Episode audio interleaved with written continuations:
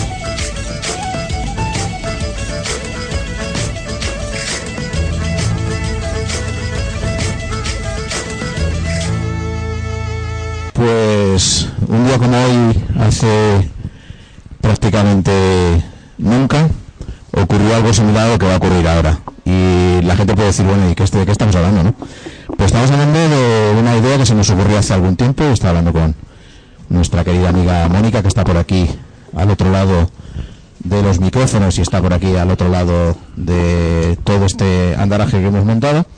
Y dijimos, ¿a que no somos capaces de montar un programa de radio en un eh, remolque con los bisontes de fondo en la provincia de Segovia.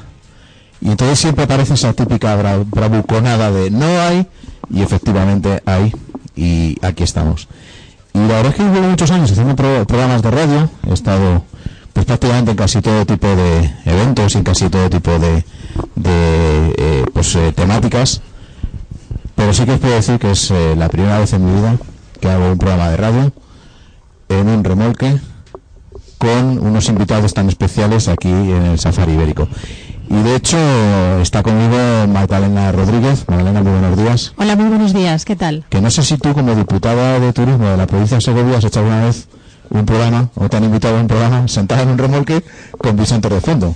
No, eh, no es la primera vez, pero tampoco podrían haberlo hecho si no hubiera sido en este sitio o en otro, porque en Segovia solamente eh, hay dos fincas que se dedican a la recuperación del bisonte ibérico.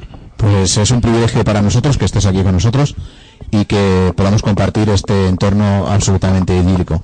Y uno de los responsables de que estemos aquí es eh, Alberto Ranz Aparicio, que lo tengo aquí a mi izquierda, a mi siniestra iba a decir, pero a lo mejor a mi izquierda, que es el responsable, además el responsable final, de que haya bisontes aquí, ¿no? Efectivamente. Eh, ¿Sí? Sí. Ahora hay hacia el micrófono. Hacia el micrófono, perfecto. Pues sí, sí, la verdad es que soy un apasionado de la naturaleza y, y me metí en un proyecto para recuperación de la especie y bueno, pues nada, empezamos ya hace unos años y y la verdad es que hoy hay ya nueve ejemplares y, y bueno, estoy muy satisfecho porque se han adaptado perfectamente a, al clima, a- al comportamiento, están felices y, y bueno, tienen aquí, como veréis, a Pues un montón de hectáreas. una- tienen 50 hectáreas para ellos solos, hay para disfrutar y, y la verdad es que, que están felices. Bueno, pues eh, dicha esto y dadas las presentaciones y luego en la segunda parte habrá otros interlocutores, otros invitados.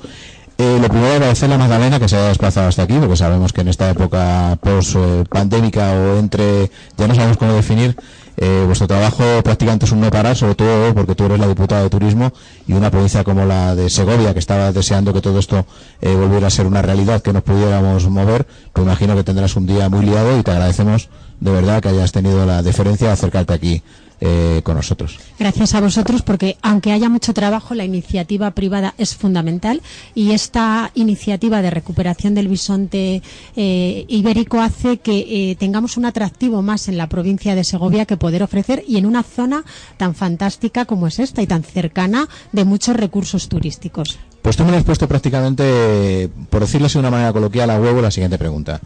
Segovia, patrimonio arquitectónico, patrimonio natural, patrimonio etnográfico, prácticamente lo tenemos todo, aquí a tiro de piedra de un montón de provincias.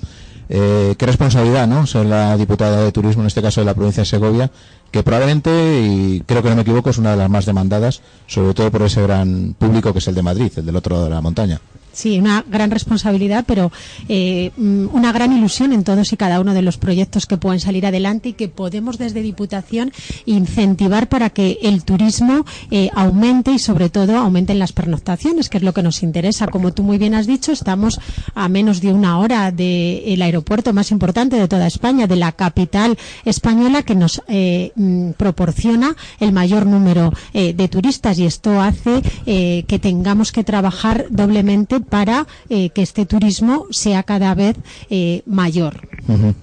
Estamos en un entorno natural privilegiado, con muy poca población, con una antropización moderada y de siempre la provincia de Segovia ha sido como ese gran pulmón del entorno cercano y lógicamente nuestro compromiso en este caso con la naturaleza, yo creo que por parte vuestra es absolutamente indiscutible, ¿no?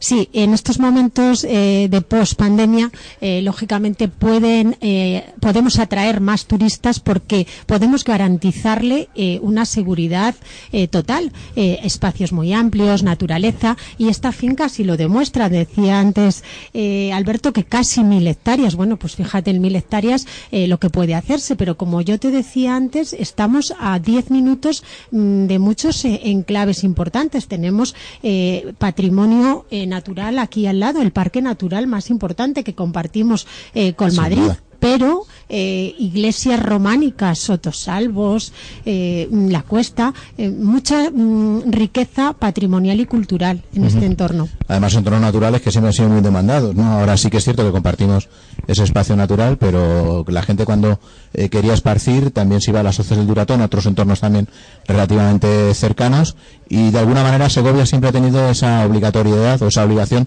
de mantener estos espacios en un estado absolutamente idóneo. Eh, ¿Hasta dónde podéis llegar vosotros desde turismo para ayudar a esa conservación y esa compatibilidad, en este caso, del recurso natural con las visitas de carácter turístico?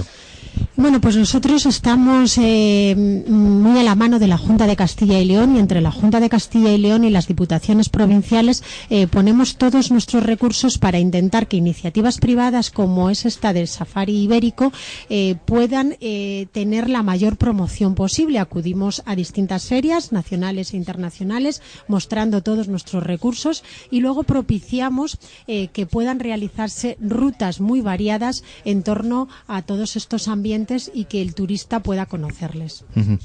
Eh, turismo de naturaleza, una tendencia que cada vez se consolida más y que desde todas las administraciones yo creo que ya vamos tomando conciencia eh, de manera colectiva para que eso sea una realidad, pero siempre desde un punto de vista responsable y sostenible en el tiempo.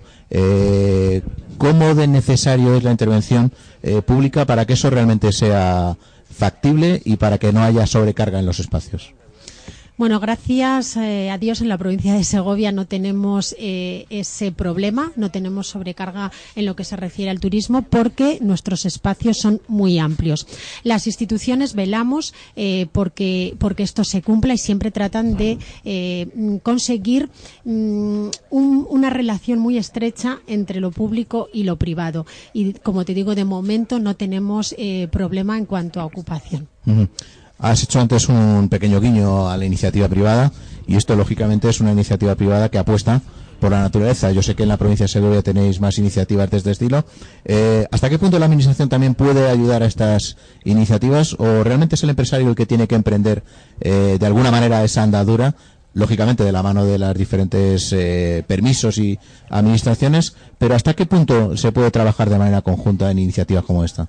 Sin la iniciativa privada, eh, ya te digo que no podría ser posible la mayor parte eh, de las empresas, actividades que, tienen lugar en, esta provincia y en todas. Ellos son fundamentales. Las administraciones lo que tenemos que preocuparnos es de ponerles el camino fácil, de no tener trabas burocráticas, eh, de facilitarles la promoción, como te he dicho, en ferias nacionales, internacionales, y hacer que nuestros vídeos promocionales puedan em, distribuirse en el ámbito eh, nacional. Nosotros concretamente desde Diputación Provincial grabamos aquí eh, parte de nuestro eh, vídeo de turismo familiar que se ha estado mm, promocionando en redes sociales, en el norte de España, en, el, en Madrid, capital, y todo esto ayuda a dar a conocer esta iniciativa privada. Mm. naturaleza, que estábamos un poco hablando de ello y lo hemos dejado ahí un poco de lado. Eh, Segovia eh, ahora mismo está apostando por ello, lleváis tiempo apostando por ello, pero ¿cuál es el mensaje para este post-pandemia en cuanto a lo que es la oferta de naturaleza o la oferta de turismo rural o la oferta, de turismo cultural?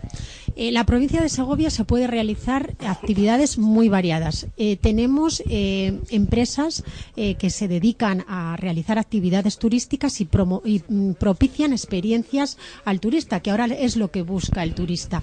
Busca estar en lugares amplios que la provincia de Segovia puede ofrecerles. Eh, comer mm, bien, eh, la gastronomía segoviana eh, es indudable que, tiene éxito y que pueden degustarse platos típicos y, muy atractivos, pero además realizar este tipo de experiencias, este tipo de actividades que podemos hacer en Safari Ibérico diferentes de otros mm, lugares y que dan el toque a la provincia de Segovia. Turismo familiar es uno de los retos también, puesto que así aumentamos las estancias, eh, aumentamos ese compromiso también de educación ambiental, por decirlo de alguna manera, eh, pero también atraemos a un público que es, un, público de proximidad que lógicamente necesita un montón de, como tú bien has dicho, de interlocutores eh, privados para esa oferta complementaria. Iniciativas como esta son el, eh, pues ese marco idóneo para poder llevar a cabo esas dos modalidades o que puedan compatibilizarse el turismo familiar y la educación ambiental.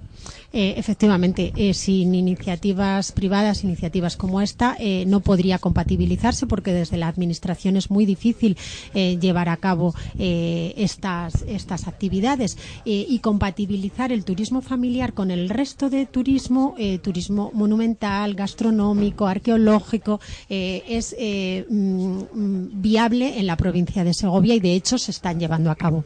Me imagino que eh, tras este periodo que hemos pasado y del que no vamos a hablar, porque ya no queremos, estamos yo creo que todos saturados en medios, eh, ¿cuál es el objetivo, cuál es la estrategia a desarrollar por parte de la Diputación de cara a estos próximos meses y para traer no solo ese turismo de proximidad al otro lado de la sierra, sino ese turismo de larga estancia y aumentar, como tú bien decías, las pernoctaciones en la provincia?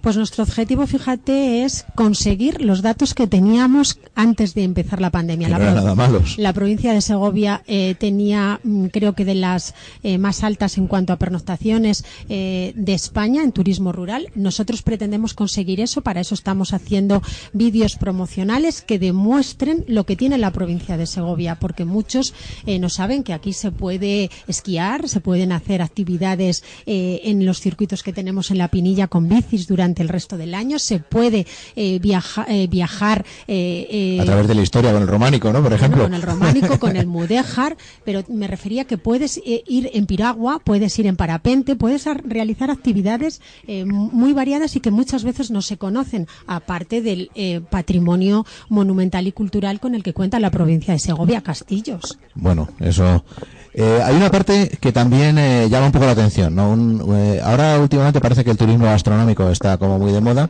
pero a mí me da un poco de miedo ¿no? cuando hablamos de turismo gastronómico y ves que los restaurantes están hasta arriba, que ciertos pueblos están hasta arriba, pero luego los monumentos no tienen ese índice de ocupación en consecuencia o en consonancia con el resto de los visitantes. ¿Por qué somos tan frívolos en España y vamos solo a comer y no somos capaces de aprovechar ese viaje para disfrutar otras cosas? Sé que es una pregunta un poco compleja, pero quizás entre todos tendríamos que hacer un poco ese ejercicio, ¿no? Para tratar de ayudar a que la gente también conozca. Quizás lo que no se conoce no se llama.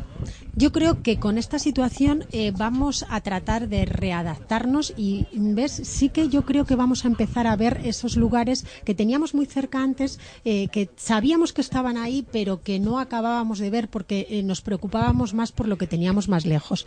También he de decirte que mm, es verdad que el patrimonio cultural muchas veces no puede visitarse porque eh, hay lugares que están cerrados.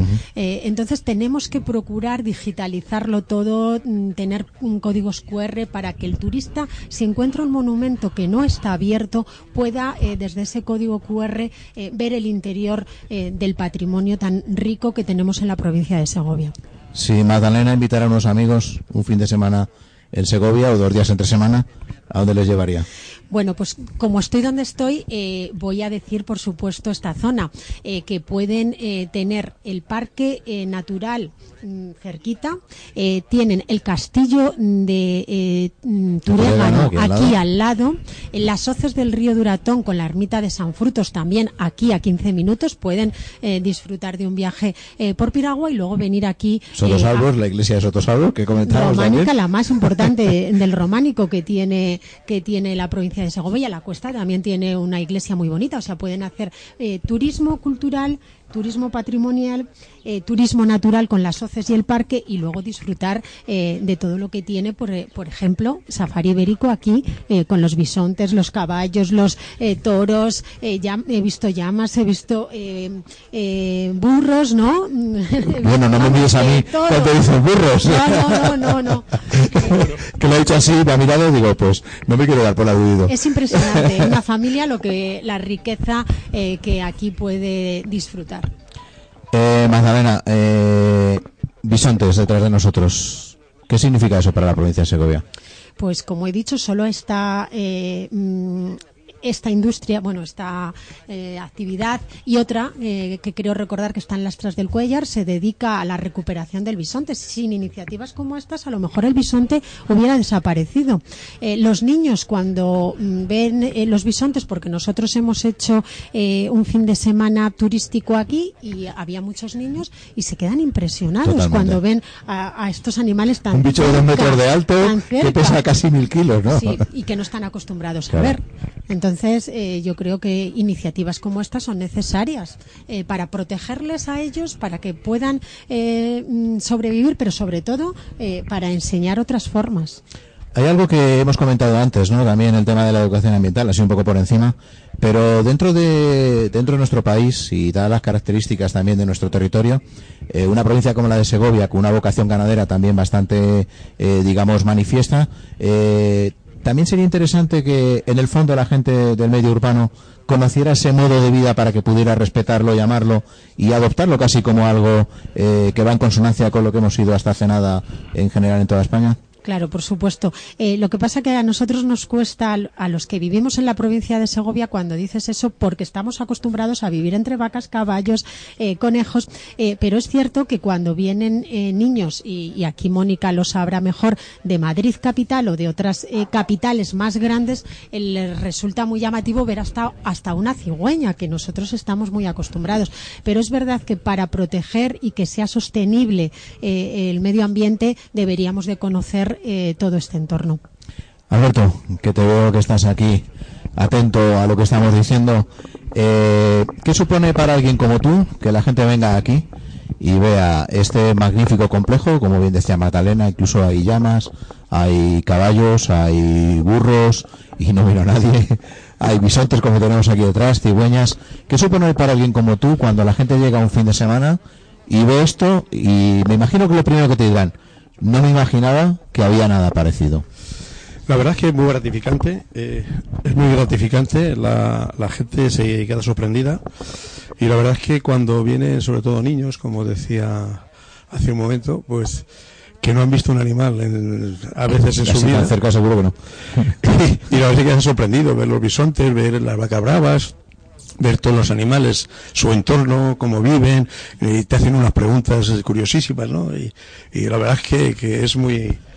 Pero vamos a ir un poco más al grano de lo que es eh, esto, porque al final todo esto es muy bonito, pero todo esto hay que mantenerlo y esto genera muchos puestos de trabajo que en un medio como el nuestro, en una España vaciada como la nuestra, pues es una apuesta casi personal, ¿no? El traer aquí una iniciativa de estas características, una industria que abarca tantos aspectos y mucha gente que trabaja aquí.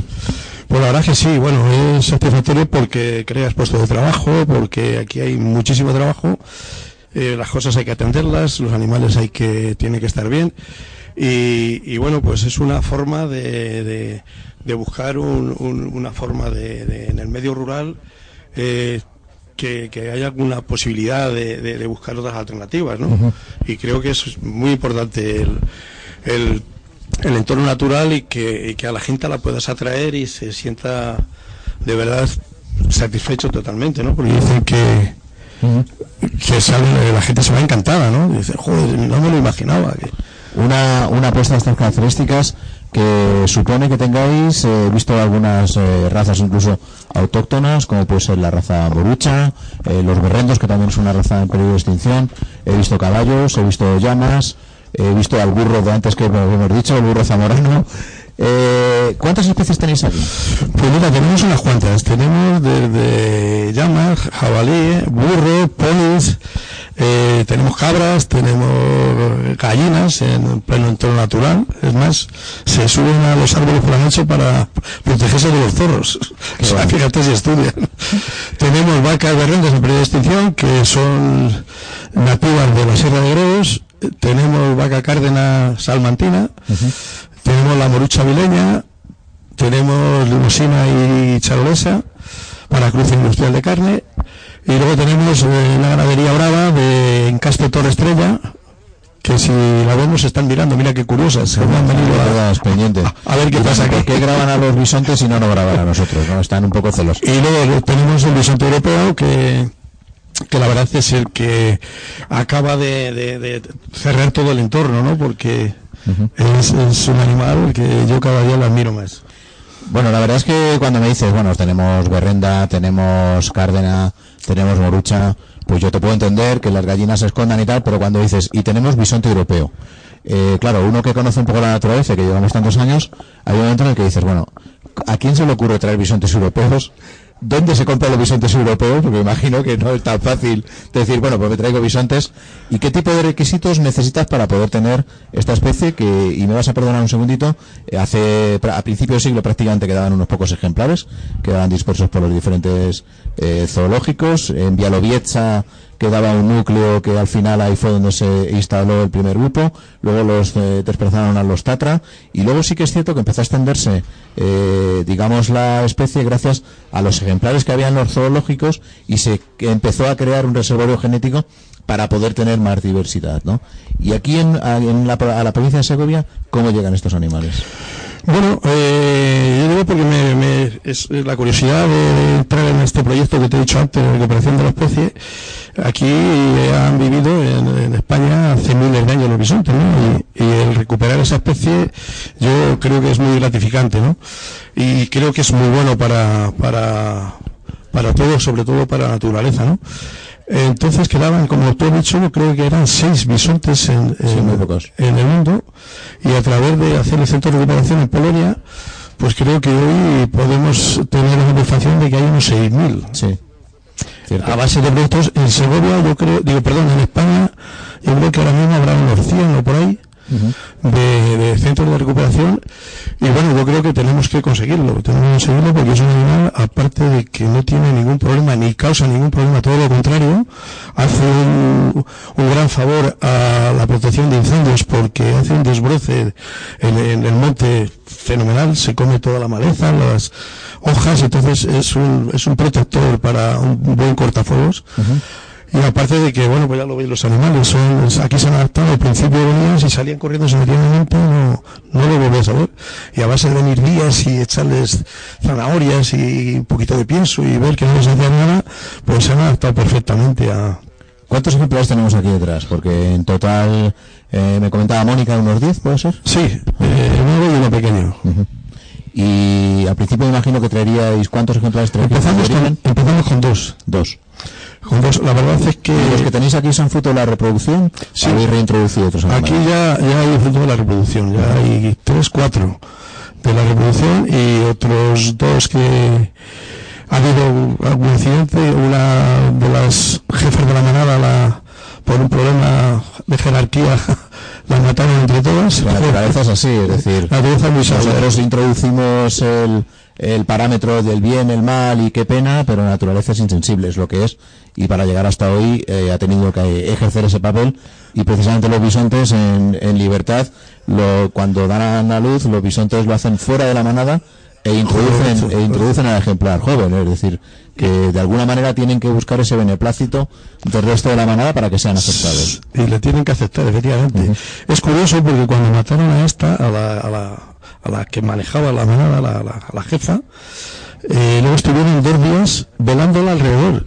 Fue increíble, ¿no? Ni un grajo, ni una urraca, ni un águila, ni un buitre se acercó porque la protegían. Digo, es curioso, la matáis y ahora, ahora la veláis aquí, está en velatorio aquí dos días. Bueno, al final eh, tampoco somos tan distintos nosotros, ¿no? El ser humano es un depredador el ser humano, nos matamos entre nosotros y luego hacemos el velorio y a veces incluso hasta nos llevamos pastas para la noche. Eh, hay una parte también muy importante que es ese compromiso y esa comunicación que tenéis entre los diferentes lugares que han recuperado ese, ese bisonte para que haya un reservorio genético, porque eh, aquí hace tiempo que dejó de estar, pero en Centro Europa hasta la Primera Guerra Mundial había, luego se lo, mataron a todos y se lo comieron. La verdad es que, los hombres primitivos eh, les apetecía mucho, decían que de- debían de tener una carne muy exquisita, que de hecho la tienen. Yo he probado que me trajo una vez la ministra polaca un lomo de uno de ellos y estaba súper exquisito. Y yo creo que el problema de la desaparición aquí en España fue porque estaban demasiado ricos y los hombres primitivos eh, había hambre y tenían que... Y tenían que esa comunicación, como bien has dicho de la ministra de Polonia, esa comunicación con el resto de los espacios para tener ese reservorio genético, ¿cómo es? ¿Cómo os comunicáis entre los espacios que tenéis bisonte? Bueno, aquí hay un director de, en España que, bueno, está haciendo una gran labor, que es Fernando Morán, que a través de él, que se ha puesto en contacto y es el que hizo el, el proyecto de recuperación de la especie, pues a través de él se mueven. Es más, eh, los primeros bisontes, eh, el transporte no lo eh, fue gratuito por, por parte de Polonia, o sea que, que han tenido un gran interés en que la especie se abriese más eh, en más zonas, ¿no? Lo cual allí la Bueno, recuperación ellos ha tienen un compromiso total y absoluto, ¿no? Y de hecho, Bialowieza prácticamente es lo que es hoy, gracias a la reintroducción del bisonte y ese compromiso natural con, eh, con este animal. Eh, pero dicho así, eh, dices, bueno, venga, me traigo los bisontes, inicio una andadura desde el punto de vista turístico, eh, traigo gente, eh, pues lo integro aquí en unas 50 hectáreas dentro de casi 1000 hectáreas o más de 1000 hectáreas.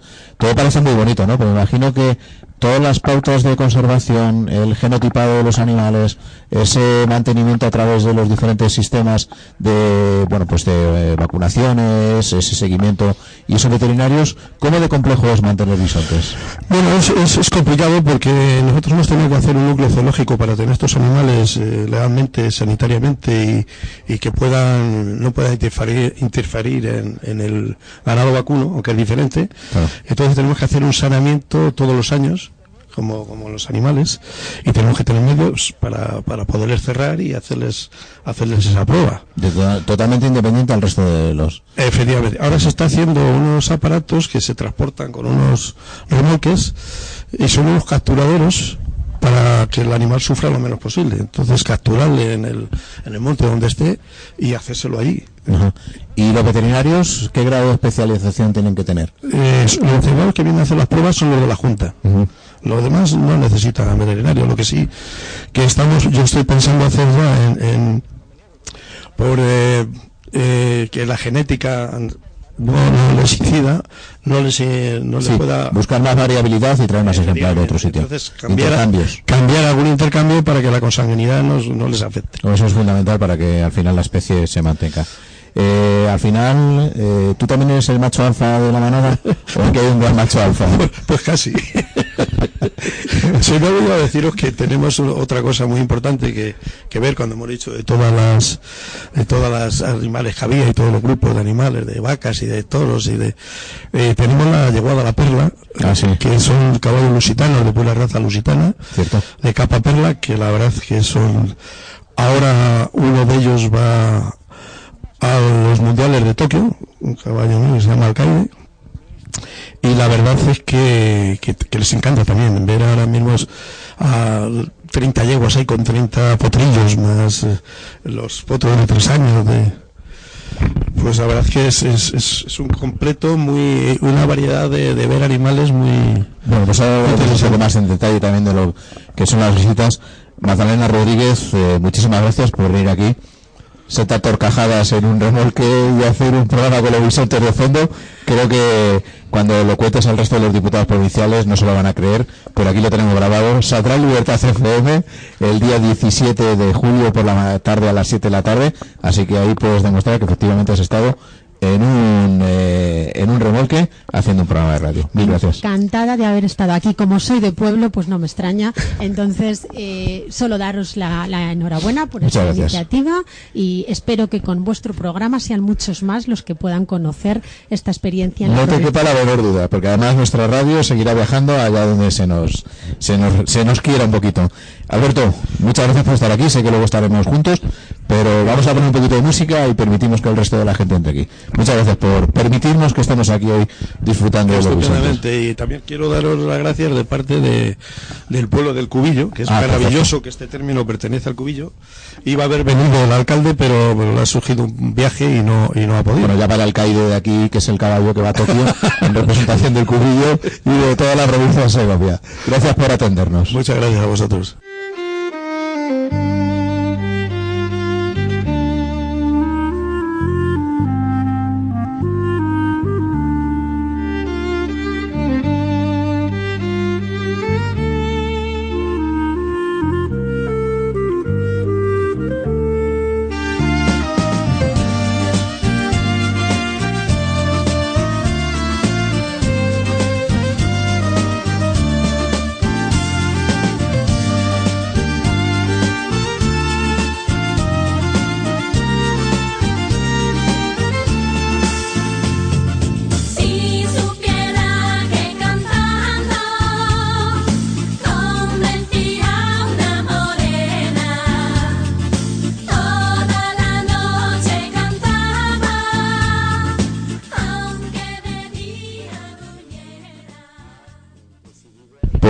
Eh, después de escuchar un poco de música, eh, todos los que estáis allí en casa y nosotros aquí hacer una recomposición de invitados, pues seguimos con la segunda parte del programa, con el mismo escenario, con el mismo remolque, con los mismos bisontes, si no se nos han ido, yo estoy aquí pendiente de otras cosas, y con otros dos interlocutores que nos van a aportar algo más de luz a esta maravillosa provincia de Segovia, a este turismo de naturaleza y este lugar tan mágico en el que estamos. Y tenemos con nosotros a, a Sofía Goizayo, que no sé, Goillazo, Goillazo. Goyazo. Goyazo. Con C, de Cáceres. Ah, vale, vale, pues entonces lo he entendido yo mal. Sofía Goyazo, perdóname. Nada. Muchísimas gracias por estar aquí, es técnico de turismo de la Diputación de Segovia. Y tenemos aquí a doña Mónica Fortón, que es una de las guías del Safari Ibérico. Buenos días, Paco. Buenos días. La verdad es que a ti te tengo ya tan, tan, tan, conocida por tantos eh, inventos y tantas cosas que ya no, ya no sé ni cómo presentarte. Pero bueno, vamos con, con Sofía Bobazo, que lo he dicho mal antes y ahora espero que me perdones. Perdonado estás. Eh, Sofía, eh, técnico de turismo de la provincia de Segovia, un entorno, como comentamos, en Toco Magdalena idílico.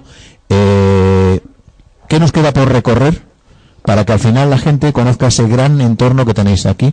Porque al final eh, de alguna manera lo que comentábamos no lo que no se conoce no se ama lo que no se ama no se protege y lo que no lo que se desconoce pues se ignora no es un poco esa la asignatura pendiente que como decía antes Magdalena en estos tiempos hemos redescubierto que tenemos un montón de cosas que no conocíamos tan siquiera. Yo creo que sí. O sea tenemos ahora mismo la oportunidad de dar a conocer todo lo que tenemos en la provincia de Segovia, porque sí que es verdad que Madrid es uno de nuestros principales mercados, pero todavía hay mucho madrileño y gente de otras provincias que no conocen todo lo que tenemos. Tenemos una naturaleza estupenda, pero tanto montaña como, mm, bueno, unos, los pinares de Balsaín, por ejemplo, pero luego tenemos los pinares de Cuellar, que es el mar de pinares, que es otro tipo de pino más redondito, el, piñonero. Eh, tenemos hoces, tanto las hoces del río Riaza como las, de, las hoces del río Duratón eh, pantanos, embalses para hacer muchas eh, cosas acuáticas. Eh, y luego tenemos, pues como comentaba antes Madalena, pues románico, mudéjar, castillos, un patrimonio impresionante, la gastronomía, tanto nuestro cordero como nuestro cochinillo, eh, la huerta del carracillo con, con unas verduras exquisitas. Mm, pues es que tenemos de todo. Lo único que nos faltan son esos turistas que vengan a lo largo del año y de manera sostenida. Exacto. Eh, no mal que por bien no venga, y sí que es cierto que ahora parece que hemos descubierto que lo que teníamos más cercano era más interesante que incluso cosas que había fuera. ¿Habéis notado ese interés por la provincia? Es decir, la gente, tú que estás más en contacto con los técnicos a nivel local, ¿habéis notado que hay más demanda de cosas que a lo mejor antes se ignoraban de manera general? Sí, la gente antes tenía más interés de irse pues a conocer el Taj Mahal o a donde fuera, Cancún. Pero ahora la- en España, la gente se está quedando en España, quiere conocer lo cercano y además quiere un turismo que no esté masificado, que sea tranquilo. El turismo rural ahora pues eh, tiene un momento estupendo, tenemos unos alojamientos buenísimos en la provincia de Segovia.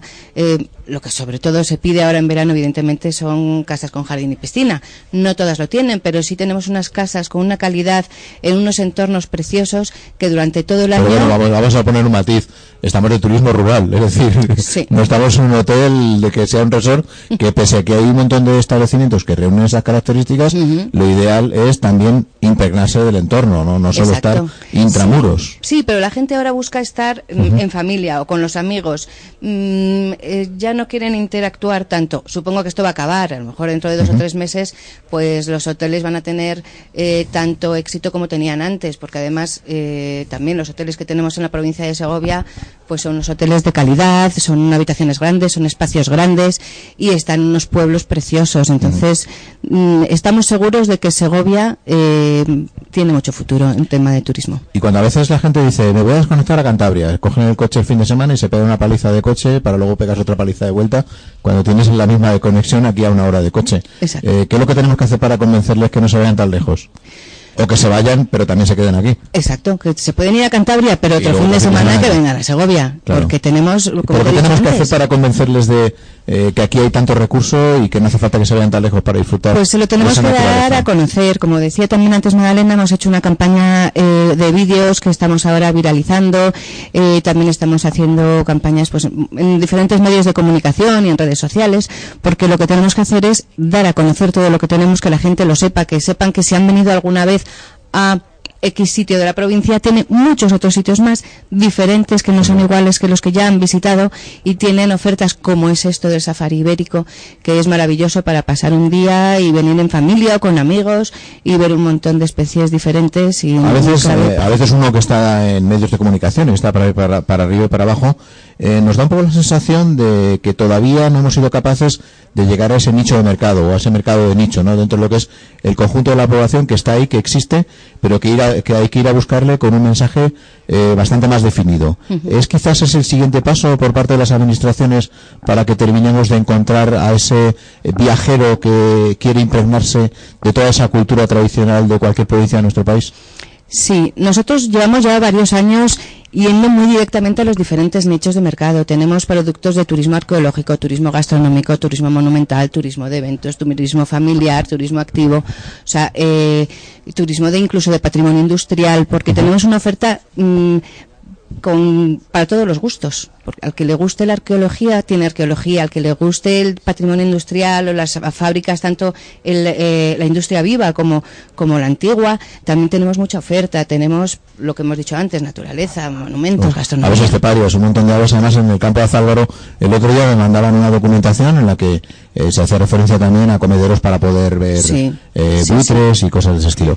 Pero tú varias. estás además en contacto con los diferentes técnicos igualmente, eh, cuando llega alguien y te dice, quiero algo de naturaleza, y le dices, pues puedes ver bisonte al lado de Sotosalvos, en un pueblecito eh, muy chiquitito, eh, la gente que te dice, que eso no puede ser verdad casi. Efectivamente, o sea, la, la gente está totalmente sorprendida de que en Segovia haya bisontes. Pero eh, también es la ignorancia, pero que hemos tenido todos. Yo hasta que no aterrizaron eh, eh, los bisontes en la provincia de Segovia, pues no sabía que existía el bisonte ibérico. Eh, pues te vas enterando, lo vas conociendo y son cosas que, que tenemos que dar a conocer como hoy, que es un momento estupendo para decir lo que hay en Segovia y que la gente venga a verlo. Y para los segovianos que estáis tan en contacto con la gente de esos grandes núcleos emisores del sur de la, y no lo voy a volver a repetir, del sur de la provincia, ¿no? Algunos dicen que Madrid es el barrio más grande del sur de la provincia de Segovia, ¿no? Eh, ¿Cómo sentís eh, cuando le explicáis a alguien de, eh, pues de una gran ciudad eh, la cantidad de cosas que tenéis aquí y de alguna manera se quedan incrédulos porque no son capaces de entenderlo? Pues lo primero, orgullosos. Orgullosos de sorprenderles y de Bueno, darles a conocer. un rato porque seguís poniendo las tejas al revés. Hombre, claro, pero es que tiene su razón de ser. Por supuesto, o sea que, bueno, dicho esto, después de orgullosos, ¿qué más? Pues, pues eh, sobre todo yo, mm, desde luego, me siento orgullosa de, de- de descubrirles cosas nuevas y de pensar que voy a conseguir que vengan a conocerlo y que ellos luego van a ser embajadores de todo lo que tenemos aquí. Eh, es esa, eh, digamos, la cuestión, aquí de la cuestión, eh, que incluso desde la Administración, todos aquellos interlocutores, en esa primera visita, en ese primer impacto, en ese pequeño pueblo en el que vamos a tener a alguien que nos va a dar esa información, eh, seamos, eh, lo vivamos con esa pasión que tú me estás transmitiendo y seamos capaces de transmitir a la gente, de traer a la gente y que se que nos quede. Exacto. Lo que tenemos que hacer es ser embajadores y conseguir que los que están enfrente eh, lo sean también. De alguna manera me estás diciendo que tenemos que creérnoslo, ¿no? Claro, el boca a oreja es lo mejor. ¿Y por qué somos tan incrédulos en nuestro propio territorio? Y a lo mejor en, eh, la provincia de Segovia y nosotros el año pasado, justo la prepandemia, íbamos a traer grupos de noruegos con la agencia, que también trabajamos el, el turismo, y cuando les explicamos todo lo que había en la provincia, se quedaban un poco sorprendidos, ¿no? Y cuando dijimos que también había bisontes, pues nos dijeron que eso no era verdad. Es decir, que en el fondo, fuera de, fuera de nuestro entorno, parece que, que no haya capacidad para todo esto y esa incredulidad se traduce en falta de ese conocimiento. Sin embargo, tú me dices que estáis haciendo muchísimas campañas. Sí. Eh, ¿Qué es lo que hay de desconexión? Eh, las campañas, el público que todavía no estaba maduro o que todavía hace falta seguir incidiendo en ello. Es que estamos empezando, o sea, hemos empezado estas campañas ahora en mayo en cuanto nos han desperimetrado. Entonces esperamos que, que surjan efecto y, y, bueno, pues que conseguir, como decía antes eh, la, la diputada de turismo, conseguir los niveles iguales o mejor que antes de que empezásemos con todo este problema que tenemos ahora. Y si te pongo la misma tarea que a Magdalena y te digo, Sofía, eh, viene gente de fuera, ¿dónde nos los vamos a llevar dos, tres días para que esa estancia sea lo más prolongada posible?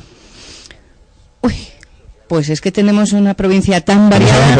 Es que no sé, o sea, pero sí que lo que está claro que les ofrecería todo lo que tienen de diferentes tipos, o sea, de tu- turismo patrimonial, de actividades, de experiencias, gastronomía, les ofrecería todo el abanico que tenemos para que vieran que es que necesitan, pues eso, tres o cuatro días eh, para conocer la provincia y para pasarlo bien.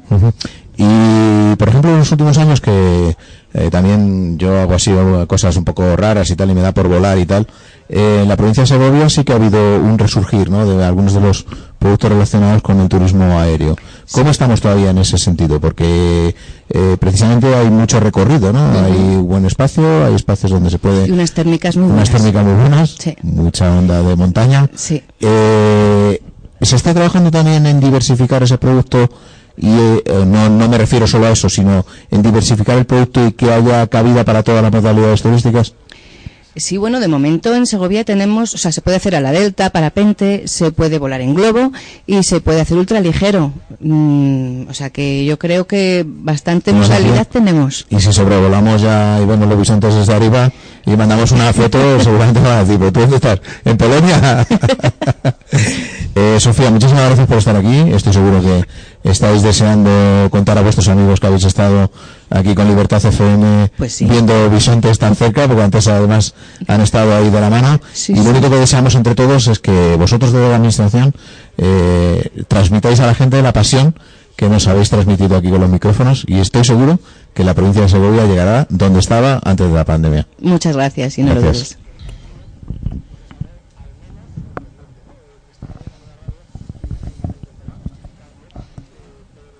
Mónica Fortón, un verdadero placer que nos hayáis recibido aquí y que nos hayáis eh, colocado, yo creo que en un sitio absolutamente estratégico, mágico, idílico y no sé qué más eh, adjetivos ponerle porque la verdad es que es absolutamente impresionante estar aquí en este remolque que utilizáis para las visitas y con estos bisontes detrás. Muchísimas gracias de verdad por habernos traído aquí. Gracias a vosotros porque también es la primera vez para nosotros. Yo creo que es la primera vez eh, en términos generales que se hace un programa de radio así en un remolque Sí. de manera totalmente autónoma y sobre todo esto se habrá hecho ya seguro pero con bisontes detrás eso ya te puedo decir que seguramente no se ha hecho. Eh, Mónica, eh, tú estás aquí en Safari Ibérico, en la provincia de Segovia, en un sitio que, bueno, que no solo hay los bisontes, sino que hay todo un ejemplo de explotación ganadera, de sostenibilidad y de educación ambiental. Eh, vamos a empezar un poco por el principio. Cuéntanos dónde, dónde estamos y qué es lo que podemos ver aquí. Pues estamos en el término municipal del Cubillo, en una finca ganadera que lleva 50 años con tradición ganadera y que ha empezado como un sueño, un sueño que yo lo muestro así, hecho realidad. En el que tú casi participas también, ¿no? Porque para Que ti yo, claro, esto es un- una extensión de Mónica Es Fuente. una extensión del sueño de Alberto Herranz, es mi sueño, porque yo esto lo muestro como tal y como parte de mi vida, porque a mí la naturaleza me apasiona, los animales me, me gustan muchísimo y el bisonte es una pasada. Entonces, Bueno, pues cuéntanos, estáis en el Cubillo, provincia de Segovia, Sí. y ¿qué es lo que tenemos aquí? Porque ya lo ha comentado antes un poco Alberto, pero él lo ha comentado más desde el punto de vista ganadero, de gestión, eh, pero yo quiero que tú lo expliques desde el punto de vista turístico y de recurso. Como punto de vista turístico, pues estamos en una finca mm, dehesa, con monte bajo, mucha encina, mucho roble y donde se dan unas características pues que en invierno hace mucho frío, en verano hace calor, pero no tanto como en Madrid. Entonces, bueno, lo podemos disfrutar y lo que yo muestro es eso, eh, qué es lo que hace la gente en el campo, todas esas tradiciones, todas esas costumbres, todas esas cosas que se hacen todos los días por parte de la gente que vive aquí y que la gente que vive en las ciudades no son eh, conscientes de lo que se puede llegar a hacer en un sitio como este. Aquí, antes comentábamos con él un poco el tipo de explotación ganadera. Hay diferentes eh, tipos de ganado vacuno, Sí. Que lógicamente cada uno requiere un espacio definido para que no haya eh, intercambio genético. Eh, hay especies recuperadas, como puede ser el burro zamorano que teníais Sí. ahí, al que también ya casi le vamos a poner nombre y le vamos a traer a la radio. Manolo. Manolo, el burro se llama Manolo. Bueno, porque sepáis que la próxima, el que venga aquí, el burro por lo menos se llama Manolo. Que no se llama ni Paco, ni Iván, ni Mónica. No, no, no, ni nada. Hay otros animales que no tienen nombre, pero a Manolo Claro, sí luego hay llamas también, ¿no? También hay llamas. Dos llamas peruanas que tampoco tienen nombre. Yo es que deseo que los niños ya empiecen a venir porque me encanta ponerles nombres a los animales según lo que me vayan indicando los niños. Claro, porque aquí ocurre algo todas las, eh, todos los años y es un verdadero milagro. Es el milagro de la renovación. Cierto. Porque todos los años hay ejemplares jóvenes, ejemplares nuevos que hay que renombrar o que hay que nombrar Claro. para que lógicamente se incorporen a, a ese gran a esa gran fiesta. Claro. Eh, ganado vacuno, eh, las llamas, los burros, pero hay una parte también muy importante que lo ha comentado antes también Alberto, que es el tema de esa esa eh, caballería, no, ese picadero, eh, no sé cómo definirlo, ¿no? Es una yeguada. Una yeguada, Realmente es vale. una yeguada porque Es el nombre técnico, ¿no? es el nombre técnico y es por el nombre que se conoce, adem- además a nivel internacional, porque la yeguada de la perla tiene una trayectoria deportiva muy interesante y muy importante en cuanto al mundo del caballo lusitano. Y lo que hacemos, pues eso, mm, es poner también en valor ese caballo que no se conoce por esa raza en concreto. Que al final en España parece que solamente tenemos el pura raza español, pero en España tenemos también caballo lusitano muy importante y este es además muy característico porque nos hemos especializado, además de tener un buen caballo, con una buena genética, un caballo muy bello, con unos ¿Y colores. qué diferencias o qué aspectos diferenciadores hay en ese caballo lusitano?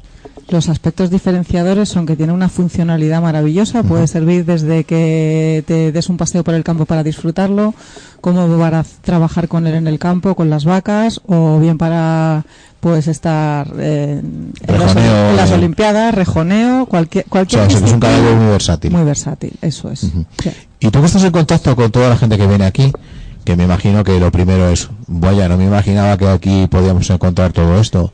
Anda, mira, pues si tienen llamas también. Mira, si está el burro Manolo, si tenemos los bisontes. Eh, ¿Cuál es ese, ese big wow, no por decirlo de alguna manera?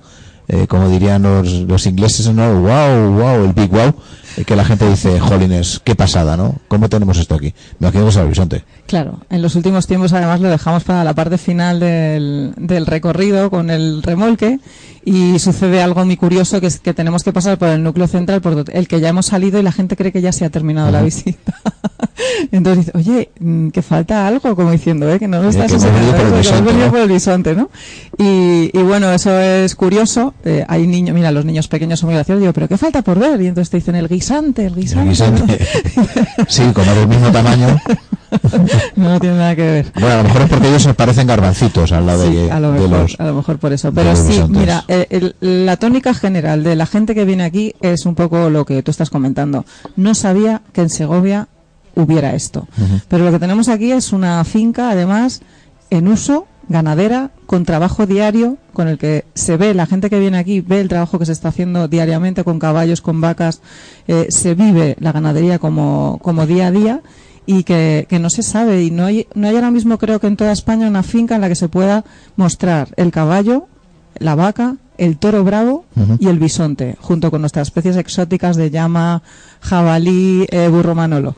Pero ah, eso me imagino que está dentro, la visita se desarrollará dentro de un contexto de educación ambiental Sí. y también de alguna manera ese reconocimiento etnográfico a esa gestión del territorio, ¿no? Porque de alguna manera lo que tenemos aquí es fruto de la perseverancia y del trabajo de siglos de gente Sí. que ha conseguido que aquí tengamos un espacio híbrido entre naturaleza semisalvaje y una naturaleza domesticada que pueda albergar esas especies como puede ser por las que has descrito o incluso como puede ser el bisonte. Eso es. eh, La educación medioambiental viene un poco por poner en valor todo eso que se hace aquí a diario, pero también cuando estás haciendo el recorrido de la visita, mezclarte con esa naturaleza salvaje que tenemos y que tenemos la suerte de vivir en todo momento, que es, por ejemplo, que en un momento determinado se haya podido morir un animal y que vengan todos los buitres que tenemos de la reserva de las hoces del Duratón y que de repente en una visita se te junten 50 buitres que los veas a escasos metros porque están ejerciendo su labor natural.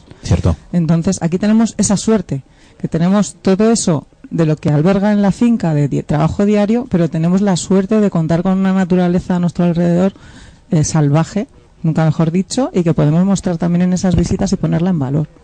Antes has hablado de varias especies y una de ellas a mí también se me antoja cuando menos curiosa porque es la gestión del ganado bravo, que en este caso es un recurso de carácter turístico estrictamente y que me imagino que también entrará un poco en rivalidad con lo que es el propio bisonte, porque si hay dos especies eh, vacunas eh, admiradas son el bisonte y el toro bravo en ese orden, ¿no? Claro, fíjate, además es una pregunta que es muy común entre los visitantes. Dice, si ponemos un bisonte y un toro, ¿quién ganaría? Pues está claro que el bisonte cuando ves el bisonte y ves que pesa mil kilos Bueno, tú has estado ahí abajo, mm, lado a la misma altura, y la verdad es que impone muchísimo. Porque aquí es cierto que desde el remolque las visitas que se ven, la altura es elevada, se ve desde otra perspectiva, y bueno, dices, es un animal grande. Mm, Bueno, en la cruz, en la cruz es más alto que yo, yo mido unos 76 Sí, y ese ejemplar me sacaría como 8 o 10 centímetros. sí, sí, sí. sí. Así que estamos hablando casi de Espectacular. 1,90 Sí. solo en la cruz. O sea que ya os podéis hacer una idea de cómo os he dicho y hay documentos por ahí que así lo, Lo corroboran. lo corroboran, ¿no? que hay fotografías que así lo corroboran. Sí, pero el toro sí que es cierto que, que es- forma parte de, de la finca. Eh, tenemos un lote pequeño de vaca brava y de, de los toros, los novillos que van, que van naciendo. Y es algo que a mí también me encanta en- enseñar porque, porque es algo nuestro, es algo de nuestra cultura. Y es nuestro toro bravo que está aquí y que, y que puede ve- venir a ver cualquiera, cómo vive. De todas maneras, el reto, en este caso, por la recuperación y por el territorio es constante. Porque si podemos tener vacas, podemos tener limusinas, que es lo más frecuente, que también las hay, Sí. para, lógicamente, dar consistencia económica al proyecto. Claro. Pero, eh, bueno, la vaca cárdena salmantina es una especie que está en peligro de extinción. Sí, igual que la berrenda. Tenemos Igual que la berrenda sí. y la morucha, ¿no? Que son tres especies que están también en proceso de Y recuperación. tenemos ibérica también, la avileña. Es decir, que al final, eh, en este caso, y gracias a la finca, al paraje, ¿y cuántas hectáreas tenéis aquí? Unas 1.200 más o menos. 1.200 sí. hectáreas, que son pues como 1.200 campos de fútbol, ¿no? Efectivamente, es la Sí, referencia para que, que la le gente, digo a la gente. idea, son 1.200 campos de 1200 campos fútbol de fútbol puestos como tú quieras. de naturaleza absolutamente salvaje, con ese tipo de animales. Eh, cuando la gente viene aquí y le montáis en este en este remolque y viven una experiencia de safari, me imagino que cuando se bajan de aquí las caras eh, describirán un poco lo vivido. Sí, totalmente. Totalmente, salen súper contentos diciendo ese wow, no sabía que había todo esto aquí, qué finca más maravillosa, qué bien cuidado está todo y, y, bueno, salen con ganas de volver, o sea, no se han ido y hay gente que se quedaría aquí a vivir. o sea que... Y me imagino que alguno te vendrá diciendo, me ha mandado fulanito que estuvo aquí hace unas semanas Sí. y tal y cual. Sí. También ocurre con frecuencia. Ocurre, ocurre con frecuencia. De hecho, de grupos de empresas que hemos hecho aquí, grupos de empresas, luego han salido visitas con las familias porque han venido ese señor de esa empresa con su mujer, con sus hijos, con los amigos. O sea, eso sucede y, y nos encanta que suceda porque eso demuestra que les encanta lo que han visto. Bueno, yo creo que ese es el mejor eh, feedback que puede tener un guía, ¿no? Cuando al final Claro. le dicen, pues vamos a ver la semana que viene con mi amigo o con mi amiga o con quien sea. Eh, llegamos al bisonte dentro de lo que es la visita, dentro de ese espacio. ¿Y cuáles son esas explicaciones que les dais para que entiendan cuál es vuestro compromiso con este magnífico animal que tenemos aquí detrás? Por, por lo que yo empiezo es porque no ha sido un capricho al azar ni fortuito tener bisontes aquí, sino que esto lleva un trabajo muy laborioso, burocrático sobre todo, porque al final la burocracia nos echa para atrás muchas veces en llevar a cabo muchos proyectos y en este no ha podido con nosotros, pero fueron dos años de visitas de expertos, de gente de Polonia, expertos que venían aquí, veterinarios, a ver si el entorno era el adecuado. O sea, esto no ha sido algo, decir, se me encapricha traer bisontes y los traigo y los pongo ahí a ver si funciona. No, no. O sea, lo- los hemos traído. Primero hemos traído dos ejemplares para ver si realmente se adaptaban, si no pensábamos devolverlos a su, a su lugar de origen, que era en Bielorrusia, claro. en Polonia. Y como vimos que sí que se adaptaban, trajimos el resto y en el primer año ya se quedaron preñadas las dos hembras. No hay mejor ejemplo que ese. Claro, entonces, sí se han adaptado, o sea, Ujú. sí que están a gusto. Entonces, a partir de ahí, pues esas, esas explicaciones, ya, ya lo demás ya como que sobra, ¿no? Ya, ya, es decir, te estoy contando cómo ha sido dos años de duro trabajo, de papeleos y decir, me apetecería mucho poder ayudar un poco a la conservación de la especie del bisonte europeo. Y dices, por favor, por favor, que me dejen conservarlo. Y me imagino que no les ablandaba No. eh, el embutido local, ¿no? Que sé que también tiene un buen embutido local. ¿no? Les ablandaba, ¿no? La visita de inspección.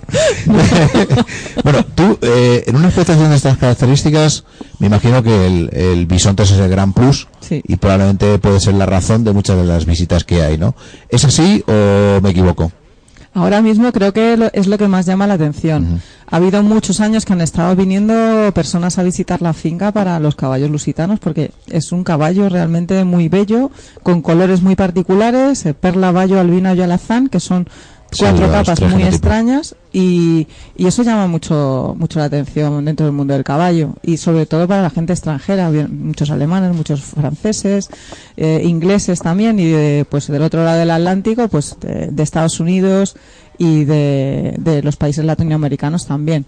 Y luego el español ahora mismo está viniendo, pues eso, pues por conocer el bisonte. Es cierto que, pues a lo mejor el alemán o el francés tiene más cerca otras reservas, pero, pero vienen por el caballo. Entonces tenemos un poco lo que te decía, tenemos un poco de todo y que en ninguna otra finca ahora mismo creo que en España ten- tienen lo que tenemos nosotros. Me imagino que el más complejo de todo esto ya lo habréis pasado, ¿no? Porque estos animales siguen comiendo a diario, venga Sí. gente o no. Sí, sí, todos Y los me días imagino comen. que las visitas Sí. turísticas serán un complemento a lo que es la explotación, porque no creo que todavía den como para mantener una instalación de estas No, características. en ¿verdad? absoluto. No, no, no. Ahora mismo eh, estamos Es en, un compromiso en- en personal vacío. Eso es. más que un negocio real. Negocio real, poco. y quien quiera que se lo crea y quien no quiera que no se lo crea. Pero negocio ahora mismo no lo es. Es un, es un capricho, es decir, nos apetece, nos apetece colaborar con, con esta conservación. Que las visitas turísticas las atendemos y nos encanta recibir gente para contar todo esto que hacemos y que vean que el sueño de Alberto de cuando tenía siete años Es, es poner en valor eh, también la ganadería, ¿no? Claro, eso es. Entonces dices, esto era un sueño y termina siendo un sueño. Es decir, los bisontes también son un sueño suyo y un capricho suyo por tener aquí. Pues, ¿por qué no contarlo? Y ¿por qué no, no decir qué se está haciendo aquí en Segovia? Pues Mónica, eh, te vuelvo a dar las gracias de nuevo. Gracias. Creo que si he hecho programas por ahí, que ya he hecho unos pocos, este probablemente sea uno de los más eh, exóticos, por decirlo de una manera bastante sutil, y uno de los que más me apetecía en el momento que surgió la iniciativa de decir vamos a hacer un programa porque la verdad es que os puedo asegurar a todos nos veáis por las cámaras o nos oigáis que tener aquí detrás de nosotros ahora mismo 10 ejemplares de bisonte europeo sentados aquí en este magnífico paraje es un absoluto privilegio que hay que darle las gracias a Alberto, a ti, a todo el equipo de Safari Ibérico y lógicamente a nuestro conductor polaco, que no recuerdo el nombre, Adam. al que también le tendremos que dar las gracias porque la verdad es que ha sido un encanto de persona y que ha estado eh, solícito en todo momento a prestarnos la, la, bueno, la ayuda necesaria. Muchísimas gracias. Gracias a vosotros, yo lo Un siento también reto como un cumplido. privilegio, un privilegio teneros aquí, pero esos, esos animales que los veo mucho más a menudo que tú, cada vez que vengo le, dio- le doy gracias a la vida por permitirme poder enseñarlos. Pues un reto cumplido, como veis, en Libertad FM. Este año nos propusimos viajar en verano para demostrar que la radio no era algo estático y ese podcast que resulta no invasivo, queremos que se convierta en esa imagen un poco invasiva, porque en el fondo queréis que- queremos que nos prestéis un poquito de atención para que estos magníficos animales sean también parte de lo que estáis eh, viviendo vosotros allá en vuestras casas. Muchísimas gracias, Mónica. Gracias. Muchísimas gracias a estos bisontes y muchísimas gracias a todo el equipo de Safari Ibérico. Hasta siempre.